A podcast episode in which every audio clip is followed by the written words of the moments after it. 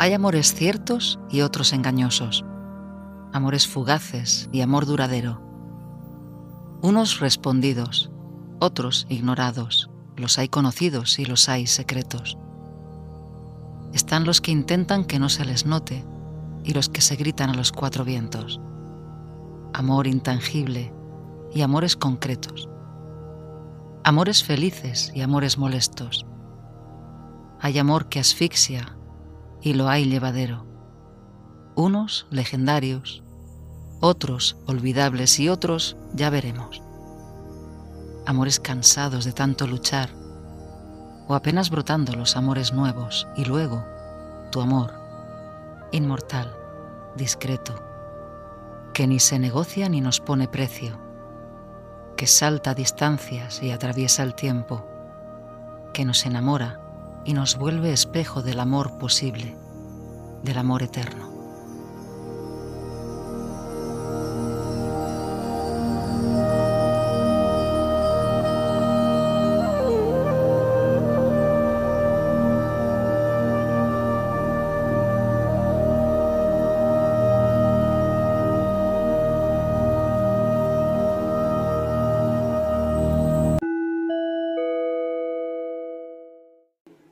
Cuarto, el Dios burócrata, un Dios que parece que no oye.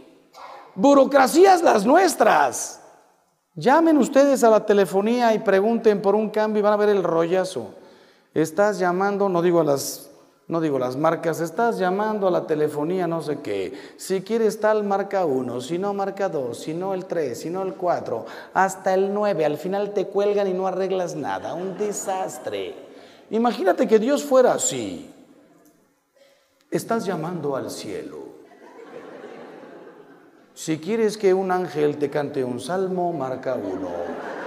Si quieres hablar con Dios Padre, espera en la línea. Si quieres una petición importante a Jesús, marca tres. Si quieres una respuesta de tipo ¿dónde está el arca de Noé, el arca de la alianza? Marca seis. No existe la burocracia. ¿Sabían ustedes?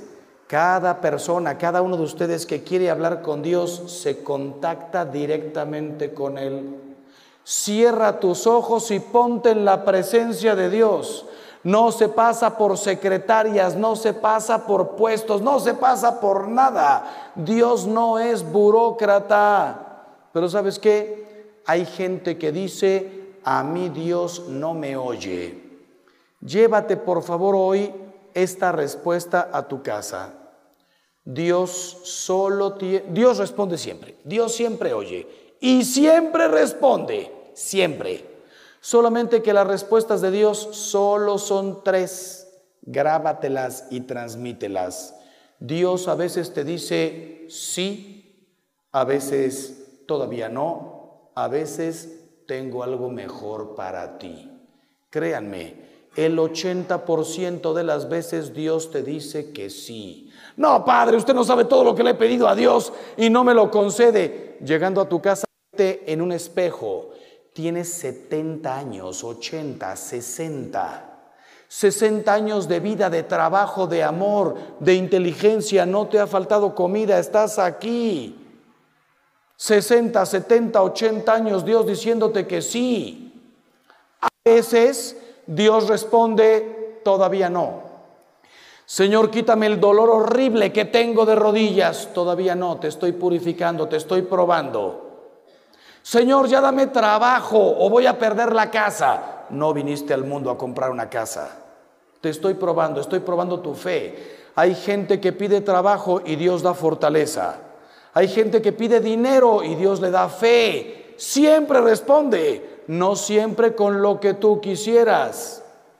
Tercera respuesta, tengo algo mejor para ti. Cuando vas y le dices a nuestro Señor, Dios mío, no te lleves a mi marido.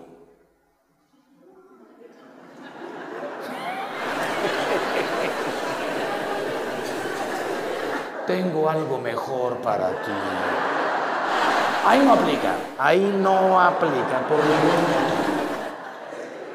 Cuando pides salud, y Dios te da algo mejor, fe. Les voy a decir una cosa, experiencia personal. Ustedes han oído que Dios siempre oye a los niños. Nosotros éramos seis niños y Dios se llevó a mi papá de 42 años. Nos dejó huérfanos a los seis, dejó a mi mamá viuda de 36 años. Pues no que Dios oye siempre y oye a los niños. Tengo algo mejor para ti. Para mi papá, después de 11 años luchando con el cáncer, la eternidad, a descansar. Para nosotros, ponte las pilas a trabajar, a estudiar, a chambear, vete al negocio, agarra tu vida con las dos manos. Ni nosotros ni nos imaginamos en ese momento lo que Dios quería hacer con nosotros. Tengo algo mejor para ti. No te puedo responder por qué Dios hace todo lo que hace, pero sí te puedo responder. Dios es infinitamente más grande que tú y que yo, infinitamente más sabio, infinitamente amor, infinitamente bondad.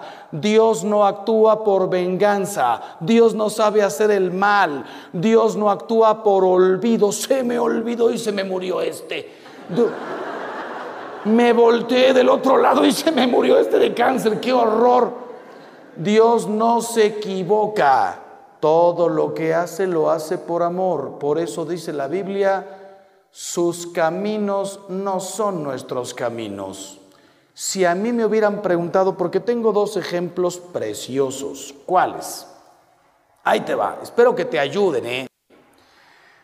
Un tío fue a ver a un escultor y le trajo una piedra de este tamaño, del tamaño del altar, y le dijo, sácame cuatro caballos de aquí, corriendo así, preciosos. Pactaron el precio, una piedra de mármol, y pactaron el tiempo. Ven en ocho meses. El tío es al mes no aguanta las ganas y va al taller, entra hasta el fondo y se encuentra al escultor trabajando pero en otra piedra. Su piedra no la había ni siquiera tocado. Y le dice, oye, ¿y mis caballos? Déjame terminar. Estoy trabajando, dijimos ocho meses, sí, pero yo esperaba ver algo. Déjame terminar. Deja pasar dos meses, viene al mismo taller, entra y apenas ha cortado las esquinas de la piedra. Mis caballos, déjame trabajar, déjame terminar, estoy trabajando.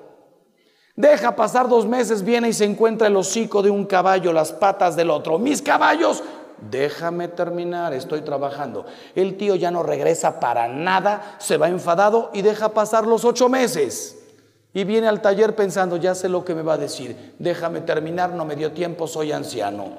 Cuando entra y se encuentra sus cuatro caballos perfectamente terminados, una obra de arte, le dice, ¿Cómo es posible que hayas hecho en dos meses lo que no habías hecho en seis? Yo soy el maestro, yo solo te pedí déjame terminar, págame y llévate tus caballos. La historia que te acabo de contar es la historia de tu propia vida. Tu vida es una piedra en las manos de Dios y Él está trabajando y no te imaginas todo lo que está haciendo. Pero nosotros, a nosotros nos encanta la inmediatez. Tengo 18 años, quiero terminar el colegio. A los 20 quiero novia. A los 24 casado. A los 25 terminada la carrera y ganando dinero. A los 28 con dos hijitos. A los 30 con negocio propio. A los 35 salud espectacular y todo un futuro maravilloso. A los 40 grandísimo empresario, triunfador, modelo de los demás. Si no me digas, la vida no es esa. La vida es una lucha y te encuentras que muchas cosas que soñaste van a su paso. Pero te, dije que tenía dos ejemplos. Yo siempre pienso en Juan Pablo II. A los cuatro años se muere su mamá. Señor, ¿qué estás haciendo? ¿Me dejas huérfano? Déjame terminar, vas a ver lo que voy a hacer contigo. A los once años se muere su papá. Señor, no, no fastidies, ¿qué estás haciendo? Déjame terminar. Dos años más se muere su hermano. Juan Pablo II a los 13 años era huérfano por todas partes. A los 17 años o 18 quiere ser cura y están los nazis y tiene que trabajar en una mina y estudiar de noche. Señor, me llamas al sacerdocio y mira cómo me tienes. Déjame terminar, no te imaginas lo que voy a hacer contigo. Se ordena sacerdote y ya no están los nazis, están los comunistas. No puede ni siquiera hacer una procesión en torno a su iglesia con el Santísimo. Señor, ¿qué estás haciendo? Déjame terminar. Lo ordenan obispo. No puede mandar ni siquiera en su diócesis. Déjame terminar. Lo nombran papa y a los tres años un tío le pega tres balazos en su propia plaza. Si dijera, se lo encontraron en un bar de mala muerte, pues, ¿qué hacías aquí? Juan Pablo II, en un bar en, en el Trastevere, en su propia plaza, la Plaza San Pedro, tres balazos. Señor, yo matándome por ti y tú permites que me peguen tres balazos, déjame terminar, vas a ver lo que voy a hacer contigo. Yo tuve la gracia de estar en la Plaza de San Pedro el día que murió, con Parkinson, encorvado, se le caía la baba, casi no se le entendía ni en español, ni en inglés, ni en francés, ni en italiano, ni en nada. La gente de rodillas rezando el rosario, orando por él. Ese día comprendimos por qué Dios nuestro Señor permitió tres balazos para darnos el ejemplo del perdón más grande que has visto en tu vida. En la cárcel fue a perdonar al diaca. ¿Por qué lo dejó llegar a los 88 años? Para ponerle un ejemplo a toda la gente mayor hasta los 88 años trabajando a su manera como podía. ¿Por qué permitió la enfermedad? Para que nadie dijera, ah, bueno, es que a Juan Pablo II, mira, ese tío con esa salud. No, para que fuera un ejemplo en medio de la enfermedad. Déjame terminar. ¿Por qué permitió el comunismo y el nazismo? Juan Pablo II escribió de las mejores encíclicas a favor de la libertad de religión, del trabajo, de la dignidad del obrero. Tiró el muro del comunismo y todas esas estupideces. ¿Sabes cuántos millones de personas le deben a Juan Pablo II la libertad? todo el telón de acero, todo el mundo eh, eh, de, Oriente, de Alemania para allá, toda Rusia, lo que Dios puede hacer con un hombre que se presta. Pero ahí te va muy rápido un ejemplo más grande, María. La Santísima Virgen María de pronto se encuentra con que le dice un ángel, tú vas a ser la madre de Dios. Oye, yo había pensado quedarme virgen, tú vas a ser la madre de Dios, déjame terminar, vas a ver lo que va a hacer contigo. Nace el niño en una cueva. El ángel le había dicho, tú serás la madre de Dios, él se sentará sobre el trono de David, su padre. La Virgen viendo la cueva y pensando, qué trono ni qué historias. Aquí huele a rayos, aquí hay vacas, un burro. Nada más nace Jesús, a los dos meses se le aparece un ángel a José agarra a tu mujer y al niño y vete a Egipto, quieren matarlo. ¿Por qué? ¿Qué hizo? Déjame terminar. Cuando ya José estaba establecido en Egipto, con su carpintería y haciendo todas las cosas, se le aparece un ángel, agarra a María y al niño y regrésate a Galilea. Cuando José se lo dijo a María, nos regresamos. María le dijo, ahora que ya teníamos una casa con vista a las pirámides, regrésate. La vida de María, una sorpresa. Déjame terminar. Pero cuando María vio colgado a su hijo en la cruz, oye, me dijiste que te dejara terminar, te he dejado terminar y terminó todo mal. Ahí está mi hijo desangrado, crucificado, muerto, colgado en la cruz. Hasta en ese momento, por la fe, María oyó la voz de Dios que le dijo, déjame terminar, no he terminado.